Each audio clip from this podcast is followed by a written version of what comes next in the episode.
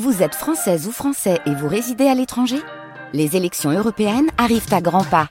Rendez-vous le dimanche 9 juin pour élire les représentants français au Parlement européen. Ou le samedi 8 juin si vous résidez sur le continent américain ou dans les Caraïbes. Bon vote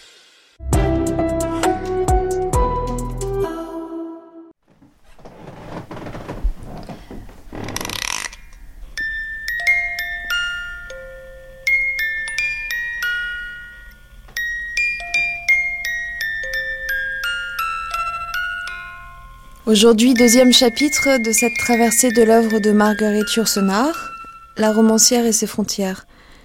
Dans les archives, elle évoque son goût des voyages et d'un Orient qu'incarnerait Mishima.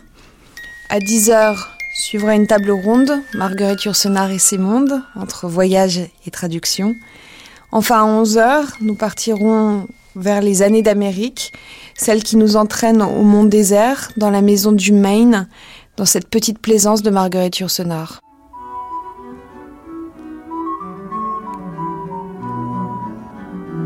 Mémoire sonore de Marguerite Yourcenar.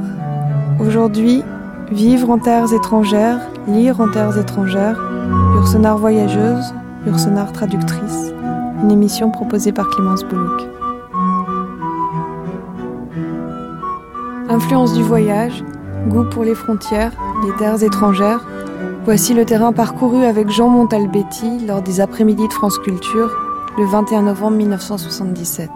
De même que son grand-père paternel, Michel Charles de Crayancourt, était parti à 20 ans avec son cousin Henri Biesval à la découverte de l'Italie, Marguerite Yourcenar voyage beaucoup dès l'âge de 20 ans et elle fera, surtout après la mort de son père Michel en 1929, de nombreux séjours en Italie, en Suisse, en Grèce puis aux États-Unis à partir de 1937. Quelle est la signification psychologique de ce goût pour les voyages? Quelle influence ont exercé sur son œuvre des pays comme l'Italie, la Grèce ou les États-Unis? Cette passion du voyage, je me demande s'il n'y a pas dans la race flamande, dans les Pays-Bas, en particulier, un certain sentiment particulier du voyage. Quand on pense que ce sont des Flamands qui ont euh, plus ou moins colonisé les Azores, Tenerife, enfin toutes les îles euh, de cette, de cette partie du monde, qu'il y avait des Flamands à la cour de Jean Guiscan, que William de Ruysbroek a été l'un des premiers euh, personnages à l'époque du XIIIe siècle à voyager dans le monde, euh, dans le monde mongol. Et que, pour revenir à une époque plus, des choses plus modestes et plus près de nous, que les peintres et les musiciens flamands s'obliger tous à un séjour en Italie. Et très souvent, ils sont restés toute leur vie, ont changé de nom, ont pris des noms italiens, comme Orlando di Lasso. On a l'impression qu'il y a une mystique du voyage les Flamands, c'est certain. C'est dans le milieu de la France que vous avez deviné l'Italie et la Grèce? J'ai allé souvent en Italie. Je n'ai vu la Grèce que plus tard. Alors je voudrais, si vous voulez, que maintenant on s'arrête à la découverte de trois pays et ce qu'ils vous ont apporté d'abord la Grèce, ensuite l'Italie et les États-Unis, puisque vous y vivez depuis 1942 pratiquement. C'est pas la longueur du temps qu'on passe dans un pays qui compte. Et on serait bien trompé si on savait les pays qui ont joué le rôle le plus important dans une formation. Laissez-moi m'arrêter et citer un passage. C'est toujours très bête de citer soi-même, et mhm. comme on ne trouvera pas mieux pour, sur le sujet, autant le faire. Un passage des Mémoires d'Adrien. Euh, 15 ans aux armées ont duré moins qu'un matin d'Athènes. L'influence de ces pays, on les trouve dans, dans vos livres. On les trouve dans les livres. Par conséquent, ils ont, ils ont compté. Mhm. Oui, mais beaucoup d'autres aussi. Mhm. Beaucoup d'autres aussi où je suis allé, et quelques-uns où je ne suis pas allé. Par exemple, à l'âge de 16 ans, j'ai publié de mauvais vers, qui, naturellement, aux frais de ma famille, aux frais de mon père, et je les ai envoyés à quelques personnes. Et l'enthousiasme n'a pas été. Il y a eu un critique qui a montré un enthousiasme modéré, mais il était sans doute enthousiasme de sa nature. Et la plupart ont trouvé que c'était long et ennuyeux, vous avez raison. Et j'ai reçu tout d'un coup une belle lettre avec un timbre exotique. Elle était de Rabindranath Tagore. Et Rabindranath Tagore m'invitait aux Indes. Il venait de fonder son université. Et j'aurais bien voulu y aller. Mais à 16 ans, dans ces années-là, pour une fille de 16 ans qui avait encore un père malade en France, ça n'était pas possible. Donc j'ai renoncé aux Indes que je n'ai finalement jamais vues. Et l'Italie, à quel moment vous faites votre premier voyage? J'avais environ 17 ans, je crois. Non, je suis allé souvent en Italie, enfin dans la région génoise, à partir de l'âge de 12 ans.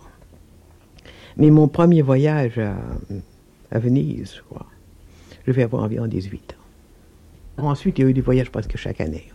Ma première visite à Rome, je crois que c'était en 23, euh, m'a donné un très grand désir d'aller plus avant, enfin, dans l'histoire d'Adrien à cause de la beauté de la villa. Une espèce de coup de foudre pour la beauté de ses jardins, de ses cyprès, de ses ruines perdues dans la campagne. Et c'est à partir de là, je crois, que euh, euh, je me suis dirigé vers ce, ce destin d'Adrien. Est-ce que j'avais déjà été préparé par des lectures historiques? C'est probable, je ne sais pas. L'intérêt pour l'Italie contemporaine était très vif dans ma pensée, dans ma vie de tous les jours, mais je ne crois pas que ce soit montré dans une, œuvre écrite avant la première version de Daniel du Rêve en 1933. Euh, refaite, enfin fortement retouchée quand elle a paru euh, dans les années 57. Euh, ce qui me préoccupait beaucoup, euh, parallèlement avec Adrien, c'était la, future œuvre noire. C'est-à-dire l'histoire d'un alchimiste, l'histoire d'un philosophe errant, que je voyais encore sous une forme très conventionnelle, bien entendu, car on est conventionnel à 20 ans. Mais enfin, je sentais tout de même, je sentais très curieusement deux choses. Mon désir d'écrire ce grand destin d'un homme de la Renaissance en révolte contre tout, en fuite devant tout, et en même, sans savoir exactement comment le faire, parce que je manquais de documentation. Et en même temps, puisque je me l'avais placé en Flandre, euh, pour trouver des noms de famille, pour trouver des détails, ça m'avait forcé de regarder la généalogie de ma propre famille. Et sans le savoir, je préparais aussi Souvenir pieux et Archives du Nord. Adrien et Zénon sont des hommes qui aiment passionnément l'intelligence. Euh, Adrien, naturellement, a, je ne dirais pas a, mais réunit lentement dans ses mains tous les atouts. À 40 ans, il est maître du monde ce qui lui donne une certaine envergure, enfin, dans ses choix. Zénon est toute sa vie un homme pauvre et persécuté.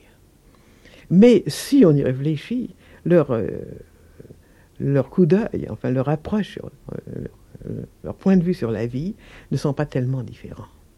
Leur, tempérament le sont énormément. Mais Zénon, qui euh, s'écriant dans un moment d'enthousiasme, Gloire à moi, je mourrai un peu moins sot que je ne suis né. C'est une phrase qu'on peut imaginer dite par Adrien. Et évidemment, le côté, le côté mystique, le côté occulte apparaît moins dans Adrien, il apparaît tout de même. Il y a des moments dans sa vie où il nous dit que d'étranges portes s'étaient ouvertes et qu'il avait fait des expériences singulières. Donc il y a entre ces deux hommes, cachés par le tempérament physique qui est très différent, des rapports. Et vous avez autant d'attrait pour l'un comme pour l'autre, pour les autant. deux destins au fond, je me sens plus proche de Zénon, bien sûr. Parce que comment être proche d'un empereur romain? On a tout de même le sentiment qu'on reste, qu'on garde ses distances. Tandis que Zénon, enfin, c'est n'importe qui d'entre nous, le rideau de fer étant à cette époque-là catholique protestant, tandis qu'en ce moment il est capitaliste communiste. Mais c'est la même Europe bouleversée, ce sont les, près, pas tout à fait les mêmes, mais des problèmes assez analogues qui se présentent. Pourtant, on n'a pas l'impression de, de, de, sentir une distance entre Adrien et nous. C'est-à-dire qu'on le, on le lit, on le voit, on le ressent un peu comme un contemporain aussi. Oui, bien sûr, parce que c'est un homme qui réfléchit. Alors, du moment qu'on réfléchit, on réduit les choses à leur essence et on s'aperçoit que c'est toujours la même chose. Vous avez vécu aussi plusieurs années en Italie? J'ai vécu plusieurs fois, plusieurs mois en Italie, et jusqu'en 1938. Vous me disiez hier que vous aviez une maison à Capri pendant un certain temps C'est ça. Pendant, je ne l'ai pas énormément habité parce que d'autres, euh, d'autres préoccupations m'appelaient soit en Grèce, soit à Vienne. Et ce qui fait que je l'ai quitté, je l'ai quitté en 38. Et pourquoi est-ce que vous aviez choisi la côte amalfitaine? Par hasard, comme toujours. Qui était... Parce qu'il y avait une maison à louer. Et qui était à ce moment-là encore assez sauvage, enfin beaucoup moins oui, envahi. Oui, beaucoup moins envahi. Et puis au fond, vous savez, les choses, en dépit de l'horreur de l'envahissement, ne sont jamais aussi envahies qu'on le dit. La petite maison, la, la Casarella à Capri, qui était située près de la grotte de Mitra, là, dans, dans la partie euh, un peu reculée de l'île, on n'y voyait jamais un touriste. Et comme ici, à North-East nous sommes encombrés l'été par les gens qui arrivent avec des espèces de roulottes automobiles et que sais-je, ils ne viennent jamais ici. Ils s'arrêtent dans la grande rue du village. Les pauvres touristes sont toujours tellement timides hein, qu'ils ne voient presque rien. dès qu'on habite à 500 mètres de l'endroit où ils se réunissent et du restaurant où ils déjeunent, on ne les voit pas. La Grèce, vous l'avez découverte après l'Italie Ou en Italie? Non, je l'ai découvert. j'ai découvert la Sicile. Je ne sais pas exactement l'époque où je suis allé pour la première fois en Sicile. Mais en tout cas, j'ai découvert à ces bonheurs Pestum, qui a joué un rôle considérable, évidemment, dans mon imagination. Par exemple, dans une nouvelle que je refais maintenant, qui est une nouvelle de ma première jeunesse, plusieurs incidents se passent à Pestum. Mais la Grèce elle-même, j'y suis allé pour la première fois, vous savez, quand on n'a pas sous la main ses anciens passeports, euh, on ne se souvient pas exactement, soit en 32, soit en 33. Et alors ensuite, je suis resté en Grèce la, plupart du temps, presque toute l'année, jusqu'en 39. Donc j'ai eu une longue expérience, pas, euh, pas ininterrompue, puisque je rentrais tout de même à Paris, j'allais à Vienne, etc., mais euh, assez continue de la Grèce. Un peu partout, à Athènes, à à, à enfin dans la presqu'île de Kalkis, dans les différentes îles, à Ygine, pas mal, un peu partout. À Carrefour d'abord, peut-être, pendant, plusieurs étés. Donc j'ai beaucoup connu la Grèce moderne, la Grèce moderne de ces années-là. En même temps aussi, évidemment, ce qui restait de la Grèce antique. Et mes rapports avec la Grèce de ces années-là m'ont évidemment mené plus tard euh, au mémoire d'Adrien de nouveau quoique le, le, résultat immédiat, ça a été feu, c'est-à-dire et certaines pièces de théâtre, c'est-à-dire la transposition de la Grèce antique dans un monde moderne. Alors, ce qui vous a intéressé, ce sont les mythes grecs. Par exemple, dans votre théâtre, on trouve le mythe d'Alceste, celui d'Oreste et, de Thésée. Oui, et chaque fois, ces, ces mythes sont vus sous un jour différent. Elle est à peine un mythe, c'est-à-dire c'est une histoire réaliste de haine de famille, comme il y en a partout, mais liée à une certaine image du partisan grec,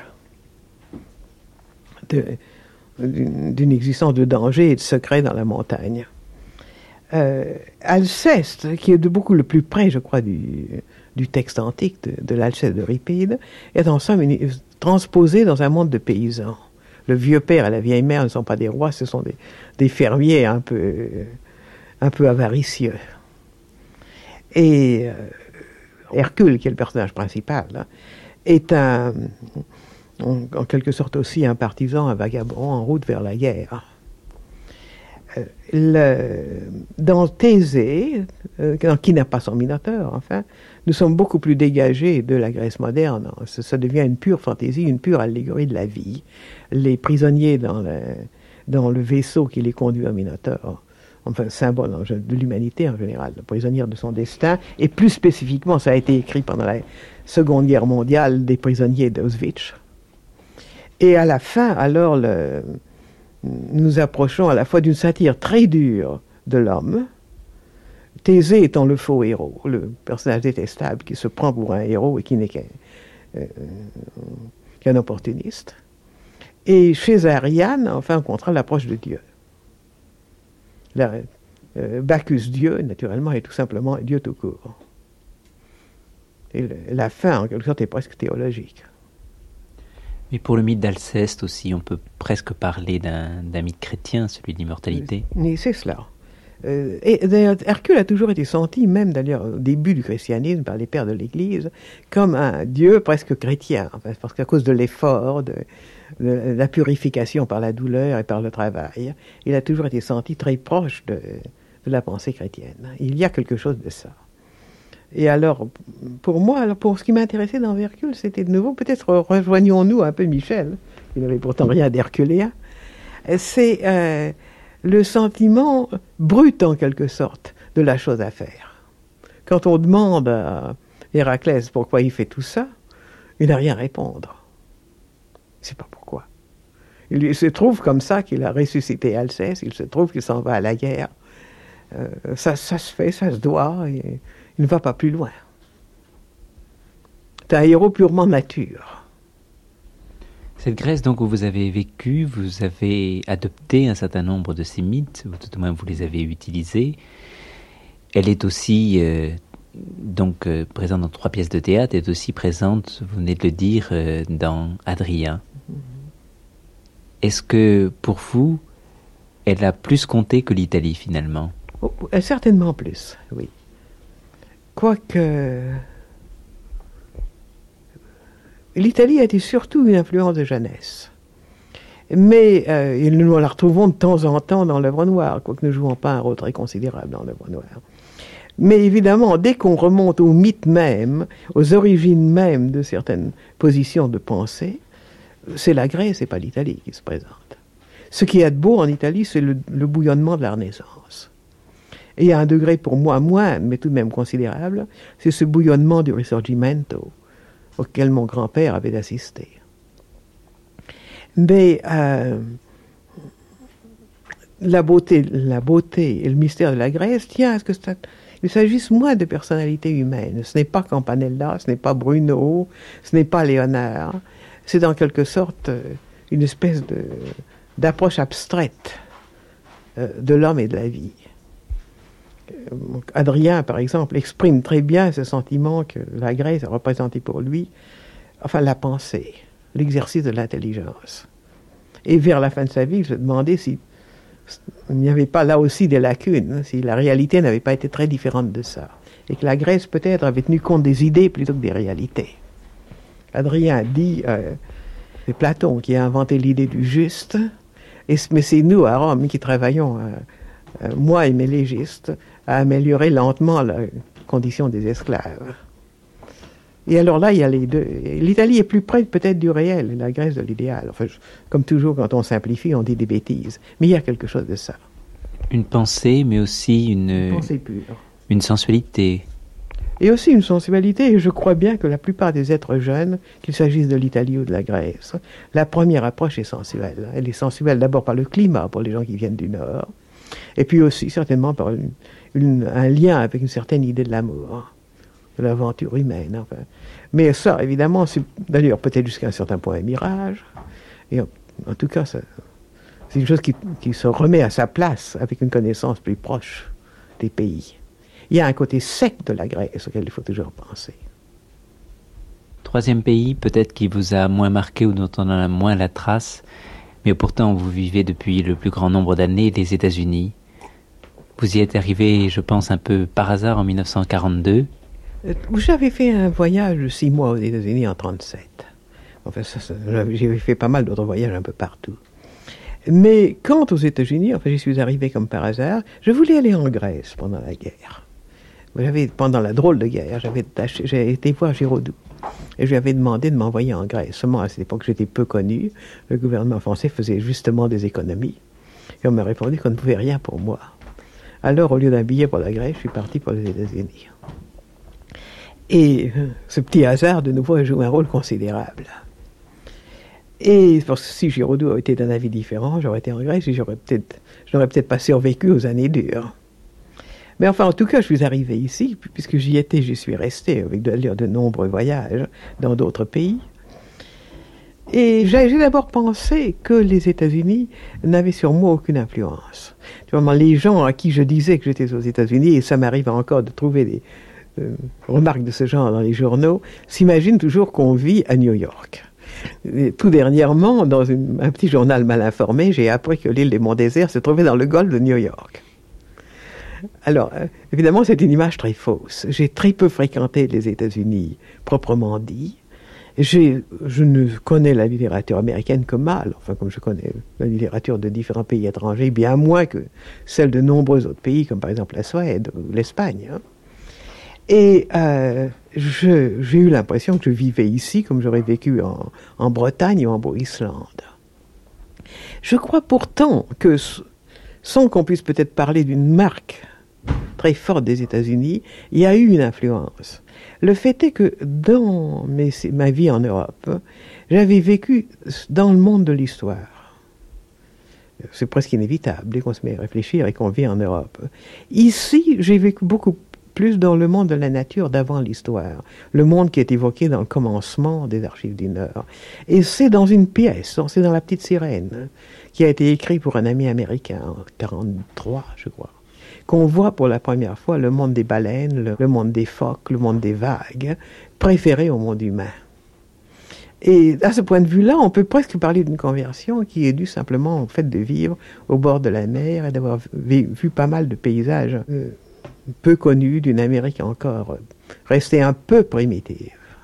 Et alors ça rejoint pour moi mon goût pour l'Alaska, mon goût pour le Cap Nord. Enfin, en général, mon goût pour toutes les frontières, les extrêmes frontières.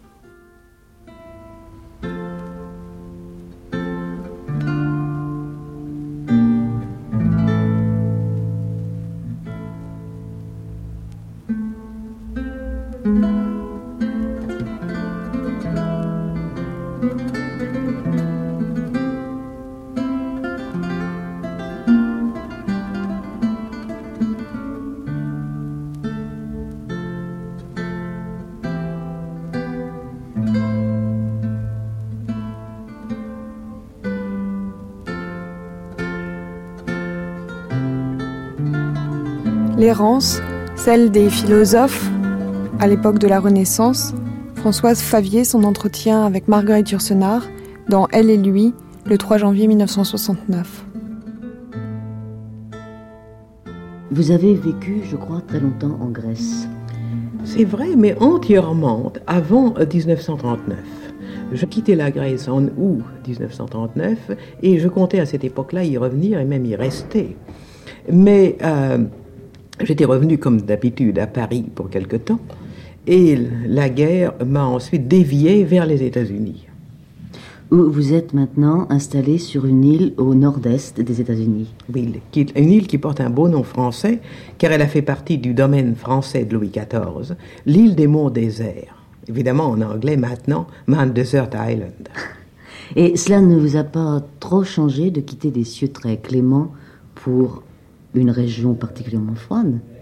Bien entendu, et il m'arrive quelquefois, quelquefois de le regretter, mais j'aime aussi beaucoup cette nature qui est plus sauvage, qui est euh, plus primitive que la nature méditerranéenne.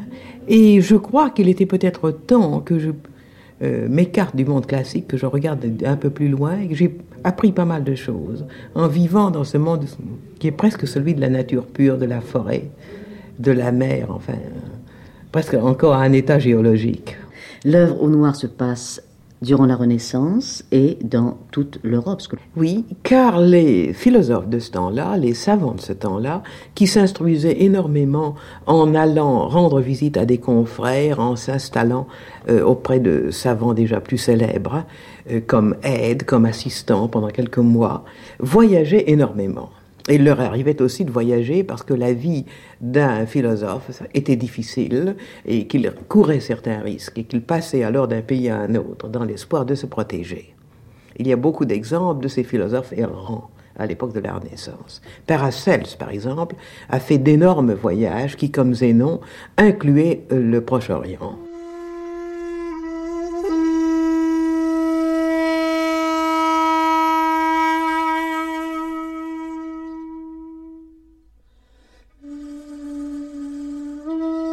Voyage au Proche-Orient, voyage en Orient, voyage immobile avec la traduction et l'essai. C'est de Mishima que s'entretient Marguerite Yourcenar avec Roger Vrigny lors des matinées de France Culture le 29 janvier 1981. Mais là, justement, nous sommes là réunis aujourd'hui, évidemment, pour parler avec vous aussi de ces problèmes, mais particulièrement parce qu'il y a un livre qui vient de paraître de vous, qui est un essai sur Mishima, Mishima ou la vision du vide. Dans le travail que vous poursuivez depuis plusieurs années, au cours desquels vous avez publié notamment ces deux tomes de mémoire, à un moment donné, vous vous en êtes écarté pour vous intéresser à Mishima, ou il y a longtemps que vous vous intéressez à Mishima Il y a longtemps que je m'intéresse à Mishima, il y a une dizaine d'années au moins que je le lis, il y a au moins 4 ou 5 ans que j'avais l'intention d'écrire un livre sur lui.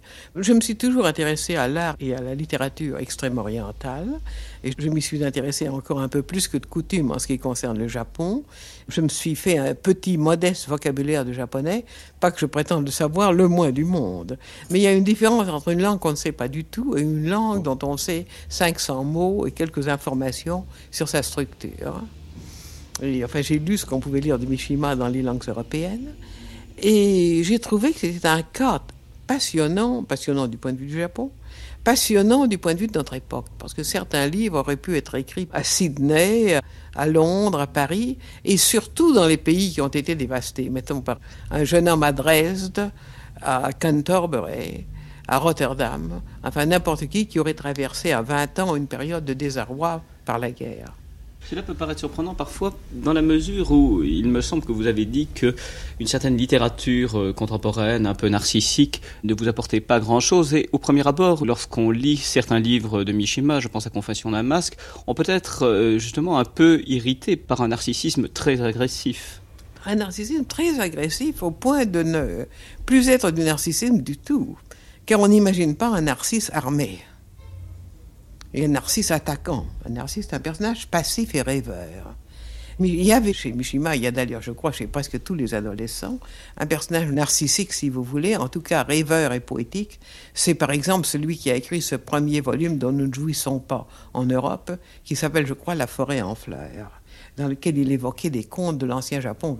Il a écrit ça à 16 ans. Mais très vite, il se développe quelqu'un qui a ce don rare à toutes les époques, de présenter dans ce qui est tout de même une œuvre d'art, une œuvre littéraire, une certaine actualité prise sur le vif. Les Confessions d'un masque me paraissent un cas tout à fait à part. C'est un livre encore d'extrême jeunesse. C'est le livre qu'il a fait connaître d'ailleurs, parce que d'un certain point de vue, Mishiba obéit encore à la technique du roman européen, et son personnage, comme je le disais, pourrait être n'importe quel jeune homme qui a traversé une période troublée à la suite de la guerre. Ces écoles ressemblent à toutes les écoles de presque tous les adolescents sensibles, à partir même de David Copperfield, avec peut-être une violence euh, tout de même qui est plus moderne, mais sans ça le fond des choses elles-mêmes. Et l'étonnement, l'ahurissement, on peut dire, d'un garçon qui a cessé d'être un étudiant pour travailler dans une usine de guerre et qui se promène dans un paysage incendié en trouvant simplement que ça le gêne beaucoup. Et quand est-ce que ça finira? À n'importe quel prix, car à ce moment-là, il n'est pas le mot du monde patriote est un sentiment, comme je le dis, qu'on aurait pu retrouver chez un jeune Hollandais ou chez un jeune Anglais ou chez un jeune Allemand à la même époque. Il y a là un phénomène planétaire, en quelque sorte. Oui, mais malgré tout, pour ce qui concerne Mishima, voilà donc un écrivain comme vous, attiré par l'homme, par l'œuvre, par la signification de cette œuvre, et par un être extrêmement complexe. Je veux dire par là que vous parlez de l'occidental et de l'oriental.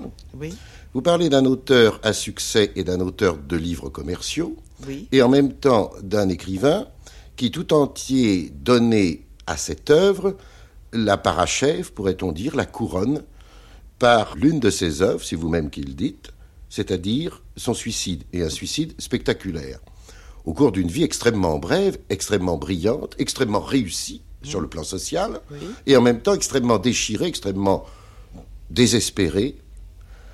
Alors, ça suppose de votre part d'être attiré par différents facette de l'écrivain. Oui, par le mélange, précisément. Par le mélange. Par l'amalgame, si vous voulez, plutôt que par le mélange.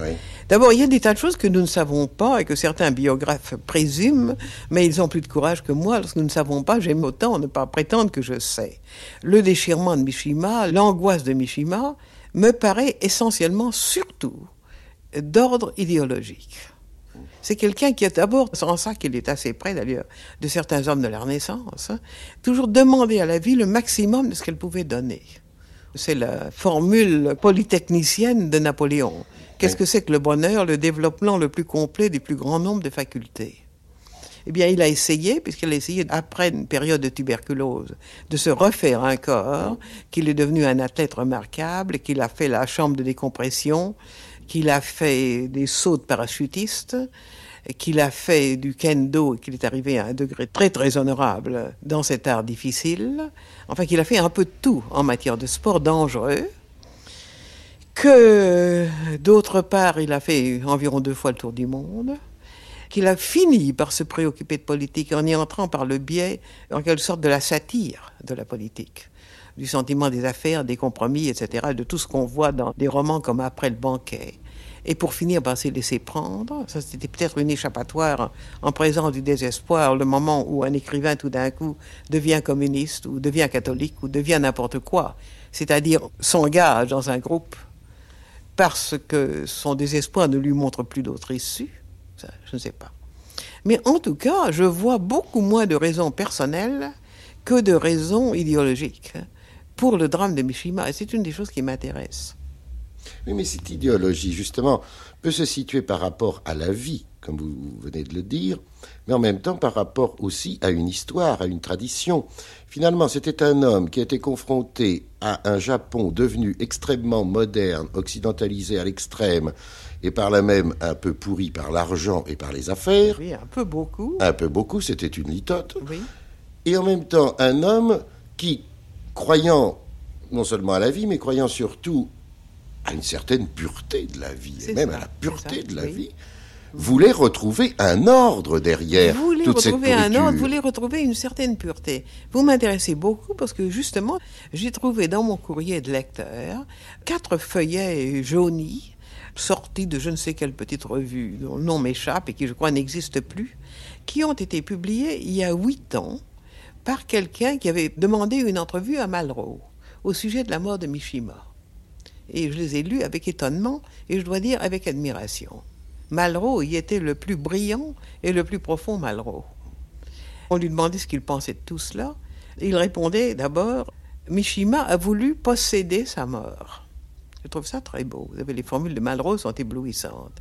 Et cette formule-là me paraissait juste. Il a voulu que ce soit une décision venant de lui, prise par lui, et jusque dans le dernier détail, exécutée par lui. Et il ajoutait aussi qu'il y a, enfin après une discussion, je suis très sûr qui est l'interlocuteur et qui est Malraux qui parle, ils parlent tous les deux intelligemment, il y a une longue discussion sur la question du mal et du péché, d'une part, et de l'autre sur la question de la pureté, qui ne sont pas la même chose. Enfin, sont deux notions qui ne se rattachent pas complètement nécessairement l'une à l'autre. Le mal et le péché seraient plutôt d'origine chrétienne, biblique, etc., occidentale. Et la pureté, c'est essentiellement au contraire extrême orientale, shinto, zen, taoïste, etc. Et Malraux voyait très bien qu'il y avait là une recherche de la pureté. Sortir de cette confusion par la porte de la purification par la mort. Et quand on dit purification chez nous, on pense tout de suite à de la pénitence. C'est pas du tout dans le sens de pénitence que je l'entends. C'est dans le sens de se nettoyer de tous ces miasmes, en quelque sorte. Mais en général, cette purification s'obtient parfois par l'œuvre d'art. C'est un peu, si je me trompe, la, la définition aristotélicienne. Et alors là, il y a de très belles pages que vous écrivez justement sur un film que Mishima a tourné, où il a mis en scène sa mort. Patriotisme. Patriotisme, oui. Et où il l'a fait, dites-vous, avec une grande perfection, une très grande Oui, beauté. une extraordinairement grande beauté, cette beauté qui est très souvent celle de l'amateur. Oui, Mishima était acteur amateur, enfin, ce n'était pas un acteur illustre. hein. Mais et par là, ailleurs, vous comparez cette mise en scène de sa mort à la mort elle-même, Oui. également mise en scène, mais sur le plan réel, si je puis dire, et vous montrez comment, d'une certaine façon, elle est ratée par rapport euh, à la mise en scène de l'art. Absolument. Il y a toujours des ratés dans la vie. Il y a toujours une porte qui ne ferme pas au bon moment, enfin un courant d'air, quelque chose qui dérange le bel ordre qu'on s'était proposé. C'est ce que je tâchais de dire d'ailleurs dans le discours au sujet de Kaiwa, qui distinguait très justement entre l'agone, qui est l'action sportive, qui dépend entièrement de notre décision, de notre énergie, de notre courage, et l'aléa, Mmh. qui dépend entièrement de la chance. Mais en réalité, il y a toujours mélange des deux. Il n'y a pas moyen d'imaginer une action humaine dans laquelle des chances grandes ou petites ne se présentent pas. Et ce qui m'étonne, moi personnellement, c'est que la réalisation en œuvre d'art aurait dû aboutir à cette purification dont vous parlez tout à l'heure, sans forcément passer par, Par euh, l'acte. par l'acte lui-même. C'est assez difficile à dire. Là, vous entrez dans des problèmes extrêmement compliqués. Évidemment, si nous imaginons ce que nous pouvons nous amuser à faire pour un instant, un homme de génie comme Mishima, mais d'un tempérament différent, hein, c'est-à-dire que ce serait déjà plus Mishima, nous pouvons l'imaginer se plaçant en face du désarroi de son pays et du monde et se disant, comme Tolstoï ou comme Gandhi, Ce que je vais faire, c'est tâcher maintenant de me retirer dans une espèce de pureté absolue aussi, m'éloignant, me refusant à tout ça et proposant au monde de me suivre dans cette voie. Remarquez que pour ça, il faut avoir le tempérament, non pas seulement le génie, mais le tempérament d'un Tolstoï ou d'un Gandhi. Et remarquons aussi que ça n'a pas merveilleusement réussi. Là aussi, la vie n'a pas été tout à fait ce que le rêve du grand artiste, on peut parler de Gandhi presque comme d'un grand artiste, avait imaginé. Car enfin, Gandhi était parti de la non-résistance et on a abouti à la guerre entre le Pakistan et l'Inde. Il l'a beaucoup regretté, il en a beaucoup souffert. Tout de même, c'était un peu son œuvre. Tolstoï était parti de l'idée aussi de la résistance évangélique au mal, et il a abouti à être un des précurseurs de la révolution russe, c'est-à-dire de nouveau à l'action violente. heureusement pour lui, il ne l'a pas vu. Mais enfin, toujours, il y a cette espèce de flottement, de biaisement étrange entre ce que voudrait un grand artiste, un grand écrivain, un grand homme, un grand saint, même dans certains cas, ou un héros, et ce qui se produit en réalité. Et on le sent très bien dans les quelques heures à peine quelques heures, de l'agonie de Mishima, et on le sent très bien se dérouler sur des années dans d'autres vies qui ont pris une autre attitude vis-à-vis du recul et de la pureté. En présente la réalité. Oui, mais vous montrez très bien dans votre livre également, Marguerite Yourcenar, que il n'était pas né forcément pour se suicider. On naît pour mourir, mais on n'est pas forcément pour se supprimer. Or, à partir d'un certain moment dans sa vie, il semble qu'il s'y soit préparé. Et finalement, on pourrait considérer que la mère de la fertilité, les quatre tomes de cette saga romanesque, représentent aussi, parallèlement, l'acheminement de Mishima. Absolument, c'est sa préparation à la mort. C'est ça. Et c'est en même temps, j'allais presque dire, non pas sa préparation, car on y est déjà en plein, mais le croissement, le sentiment du progrès du dégoût qui l'amène à cette décision. D'abord parce que le titre choisi est, un titre épouvantable en quelque sorte. Épouvantable, parce que la mère de la fertilité, qui était le vieux nom que les astrologues avaient donné au paysage de la Lune tel que nous le voyons d'ici bas, nous savons maintenant que c'est un désert de sable. Donc c'est un titre d'une ironie amère. Mais dans le premier volume, on voit déjà dans tous les coins du livre se développer les thèmes de la futilité humaine, de la futilité des classes supérieures qui sont censées régir et dominer et en réalité ne régissent rien de la destruction qu'on sent à brève échéance de tout cet édifice national qui était le Japon. Rappelons-nous que le livre commence par la photographie fanée des soldats morts dans la guerre sino-japonaise.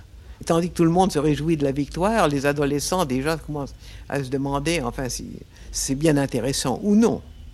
Et tout de suite, nous voyons le récit d'un avortement et enfin le grand moment du premier livre, l'enfant de ce grand amour entre Kiyoaki et Satoko ne vient pas au monde, et Satoko, féminine, plus instinctive, plus rapide dans ses réactions, se retire du monde. C'est-à-dire qu'elle se suicide moralement, si l'on peut dire, à 19 ans ou à 20 ans, comme Mishima lui-même allait le faire 20 ans plus tard. J'allais vous dire, on peut voir à travers les différentes articulations du roman des simulacres qui nous annoncent les événements postérieurs et ultérieurs. Évidemment, Des sortes de simulacres comme des fantômes. intéressant. Oui. Et on pourrait penser à la limite, Marguerite Yourcenar, que par le phénomène du suicide, il peut y avoir aussi une transmigration des personnages et des âmes, car il y a tout de même dans La mère de la fertilité, dans ces quatre livres, la, pas la théorie du tout, mais disons un certain signe, la métaphore de la, transmigration des âmes. C'est ça. Et j'ai fait remarquer à quel point c'était utile au romancier du point de vue technique. C'est que dans tous les romans où nous nous présente quatre générations successives, on s'empresse de décrire une famille, mmh. les Budenbrock, ou dans mon cas même les cours, tandis que lui échappe à cette nécessité et il prend ses personnages dans quatre coins différents en les reliant entre eux simplement par une certaine intensité, une certaine émotion. Car ce que nous voyons, c'est pas tellement leur réincarnation qui n'est pas prouvée et qui ne nous intéresse pas, que l'émotion qu'ils produisent sur le spectateur, sur un certain spectateur qui les suit à travers la vie. Mais est-ce que justement pour Mishima à ce moment-là, ça ne serait pas des incarnations successives d'un idéal de pureté?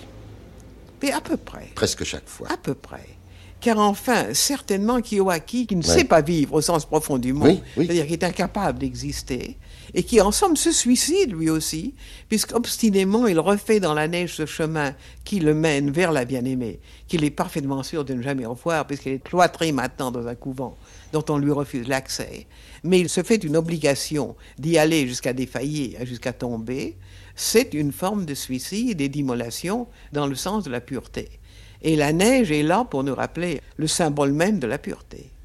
Dans le second volume, qui est entièrement politisé déjà, Mishima marche à grands pas vers la politique, Isao se suicide après un attentat qui n'est qu'un attentat, je ne dirais pas symbolique, car il a vraiment tué quelqu'un, mais qu'enfin qui n'est qu'un tout petit morceau de son ancien plan, puisqu'il comptait vraiment faire un véritable coup d'État, et qu'il se contente de tuer un banquier.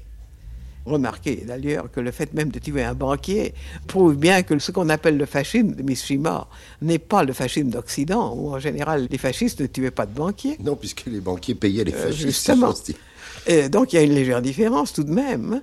Mais en tout cas, Isao vit dans une espèce d'obsession de pureté qui d'abord l'éloigne de l'amour. Il a de vagues sentiments pour une jeune femme qu'il considère comme la mascotte du groupe, mais enfin ce sont des sentiments très lointains et très vagues. Et il y a même un certain refus de toute la vie physique. Il lui arrive d'avoir cette phrase étonnante. Il se demande combien de temps il aura encore ce plaisir un peu malpropre de manger on le voit s'approchant de plus en plus vers le dénuement de la mort, et finalement même par dénuder sa mort au point de ne pas attendre ce grand moment qu'il avait espéré, mourir au soleil levant, il meurt dans la nuit noire. Justement, vous avez prononcé le mot de dénuement à propos à la fois de l'amour, aussi bien que des manifestations de l'instinct de conservation. Concernant Mishima, il y avait tout de même un déchirement chez lui, et vous ne le cachez pas dans votre essai. Je veux dire, il y avait chez lui cette part d'homosexualité et en même temps cette défense à l'égard de la société, du monde et cette douleur en quelque sorte qu'il a portée. C'est un homme qui évidemment aimait beaucoup la vie. On le voit très bien parce que cinq minutes avant de mourir, le dernier mot qu'il a laissé sur son calepin, c'est La vie humaine est brève, mais je voudrais vivre toujours. Et j'ai fait remarquer que ça n'est pas aussi contradictoire que ça en a l'air, car les gens qui aiment la vie, les gens un peu ardents, bien entendu, voudraient vivre toujours et n'en ont jamais assez. Et en même temps, quand ils voient ce que la vie leur offre, ils se disent quelquefois, parce qu'il est bien nécessaire de, tenir le coup plus longtemps? Ça, ça ne m'étonne pas du tout. Mais en même temps, c'était son déchirement affectif, je veux dire, et même euh, sexuel. Ça, je ne suis pas sûr qu'il y ait déchirement. Ça, nous devrions le connaître mieux que nous ne le connaissons, et je ne suis même pas sûr que si nous possédions plus de documents japonais, nous en saurions davantage, car les biographies jusqu'ici sont très flottantes, très romanesques, très ceci, très cela. Nous voyons bien que à l'époque des confessions d'un masque, comme tous les adolescents, il est embarrassé, gêné, ne sait pas trop quelle voie suivre, a une petite amie qu'il rencontre dans des salons de thé et des cafés japonais, et dont il ne sait trop que faire, enfin flotte, comme beaucoup de gens flottent à 18 ans. Nous voyons ensuite qu'il a une femme et deux enfants, et que, mon Dieu, il s'accommode assez bien de cette situation et fait une position mondaine et sociale importante à sa femme. Nous voyons qu'il écrit un livre gay, comme on dit, qui n'a pas gay du tout, Les couleurs interdites c'est presque un conte, c'est presque une espèce de liaison dangereuse, transposée en japonais. Ce qui est important, c'est le personnage qui tire les fils de toutes ces petites marionnettes dans ses intentions à lui. Pour le reste, c'est une espèce de reportage sur les bars de Tokyo. Ça ne m'a pas l'air d'aller très loin dans la pensée de Mishima. Peut-être n'a-t-il pas voulu aller plus loin, mais le fait que ce n'est pas du tout un roman particulièrement bon. Il a voulu donner à sa mort aussi, semble-t-il, une signification politique, euh, puisqu'il a voulu prononcer un discours. C'est ça, ça, me paraît important. Et, alors là, ça pourrait être par exemple mis en parallèle avec euh, le suicide de Stefan Zweig, qui aussi veut montrer par l'acte qu'il dit non. Et d'une certaine façon, euh, Mishima veut également montrer au monde qu'il dit non. Mais là, quel est votre avis, Marguerite Yourcenar Je veux dire par là, est-ce que vous pensez que le suicide d'un écrivain peut avoir son sens profond autant que peut le prendre son œuvre? Oui, s'il va dans le même sens que son œuvre. Évidemment, ce suicide un beau matin par crise de neurasthénie qui n'a pas grand-chose à voir avec le reste de son œuvre, c'est un accident physiologique, on pourrait presque dire. Mais lorsque ça va dans le sens de son œuvre, je vous rappellerai l'exemple de Monterland, qui est extrêmement différent. D'abord parce que Monterland était un homme âgé. On ne sait jamais quand on doit considérer une vie comme finie, mais on peut dire que Monterland, avec la cécité qui venait, la maladie, enfin toutes ces espèces de choses, avait le droit de considérer sa vie comme finie, que d'autre part, il avait toujours proclamé un idéal romain et stoïque du suicide, et eh bien alors il se suicide, c'est très bien, ça va dans le sens de son œuvre, il n'y a qu'à s'incliner, il me semble, devant une telle suite dans les idées. Dans le cas de Mishima, ça me semble un peu différent. La notion du suicide, la notion de l'héroïsme a chez lui lentement grandi. Il me semble qu'elle a commencé par le sport, que c'est dans le sport qu'il a trouvé ses premières notions d'héroïsme, et qu'ensuite, de plus en plus, il s'est tourné vers l'idée d'une vie consacrée à un service héroïque. Et un service inutile, nous tombons sur une phrase chère à Monterland, car, par exemple, dans Chevaux échappés, nous avons les 80 samouraïs qui protestent contre l'industrialisation et l'occidentalisation du pays en 1873, si je ne me trompe. C'est un peu trop tôt, naturellement, personne ne les suit. Ils paraissent même extrêmement ridicules. Je veux dire que maintenant, en voyant ce qui s'est passé depuis, on les trouve un peu moins ridicules qu'ils n'étaient. Et ces gens-là se suicident tous les 80, sachant que c'est absolument futile, que ça ne produira rien, mais c'est une forme de protestation qui est d'ailleurs très traditionnelle en Orient. Il faut penser à ça aussi comme à un capitaine de bateau, par exemple, qui coule avec son bateau parce que c'était l'usage de la marine. Marguerite Yourcenar, il n'y a tout de même pas de choix innocent. D'abord, il y a le sous-titre, La vision du vide. Avec cette étude sur Mishima, quand on prend un écrivain pour objet de son étude, est-ce qu'il y a une attirance? Est-ce que c'est un miroir pour vous? Est-ce que vous vous y retrouvez? Est-ce que vous trouvez des connivences un miroir, c'est trop dire, parce qu'on aurait l'air de chercher son propre visage. en général, on ne cherche pas tellement son propre visage et on ne sait pas trop à quoi il ressemble. Donc ce n'est pas ça. Je n'aime pas beaucoup le mot miroir. Connivence, il y a toujours l'air d'avoir quelque chose de, de subreptice dans le mot connivence. Et pourquoi subreptif? D'autre part, un critique qui était venu me voir et qui m'avait dit Pourquoi, Mishima, vous ne vous touchez en rien? J'avais répondu euh, spontanément Nous nous touchons par les abîmes. Et plus j'y pense, plus je trouve la formule très juste. Nous nous touchons toujours par les abîmes avec presque tous les êtres auxquels il nous arrive de nous intéresser.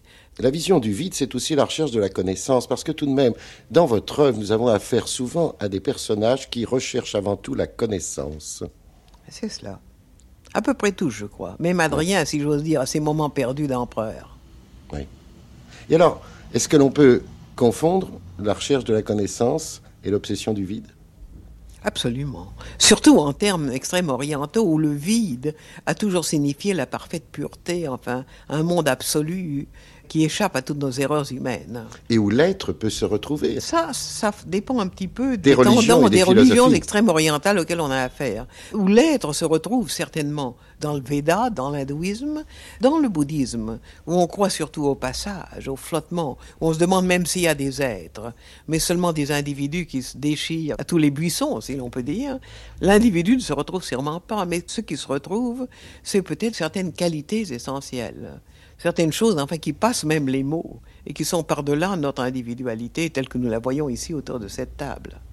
Mais personnellement, vous-même, aspirez-vous à ce vide de la pureté? Et personnellement, moi-même, j'y aspire, bien sûr, comme nous tous, je crois. Et quand nous avons un moment de profond rapport avec la nature, par exemple, avec un beau paysage, ou même simplement un paysage, l'air pur, la campagne, l'air libre, avec euh, d'autres êtres avec lesquels nous sentons en communion, ou dans l'amour, ou dans n'importe quoi, ce que nous cherchons au fond à travers tout cela, c'est cette espèce d'effacement de notre personnalité dans quelque chose de plus grand. Or, en termes de mystique orientale, extrême orientale, cette notion-là, c'est le vide. Nous disons plutôt l'éternel ou l'absolu, et au fond, nous disons peut-être à peu près la même chose. Écoutons la dernière page de votre essai sur Mishima ou l'obsession du vide. Et maintenant, gardez en réserve pour la fin la dernière image et la plus traumatisante, si bouleversante qu'elle a rarement été reproduite. Deux têtes sur le tapis sans doute acrylique du bureau du général, placées l'une à côté de l'autre comme des quilles, se touchant presque. Deux têtes, boules inertes, deux cerveaux que n'irrigue plus le sang, Deux ordinateurs arrêtés dans leur tâche, qui ne trient plus et ne décodent plus le perpétuel flux d'images, d'impressions, d'indications et de réponses qui par millions passent chaque jour à travers un être, formant toutes ensemble ce qu'on appelle la vie de l'esprit et même celle des sens, et motivant et dirigeant les mouvements du reste du corps. Deux têtes coupées, allées en d'autres mondes où règne une autre loi, qui produisent, quand on les contemple, plus de stupeur que d'horreur. Les jugements de valeur, qu'ils soient moraux, politiques ou esthétiques, sont en leur présence, momentanément du moins, réduits au silence. La notion qui s'impose est plus déroutante et plus simple. Parmi les myriades de choses qui sont et qui ont été, ces deux têtes ont été, elles sont. Ce qui remplit ses yeux sans regard n'est plus la bannière déroulée des protestations politiques, ni aucune autre image intellectuelle ou charnelle, ni même le vide qu'avait contemplé Honda, et qui semble tout à coup rien qu'un concept ou qu'un symbole resté somme toute trop humain. Deux objets, débris déjà inorganiques de structures détruites, et qui, eux aussi, ne seront plus, une fois passés par le feu, que résidus minéraux et cendres. Pas même sujet de méditation. Parce que les données nous manquent pour méditer sur eux. Deux épaves, roulées par la rivière de l'action, que l'immense vague a laissé pour un moment à sec sur le sable, puis qu'elle remporte.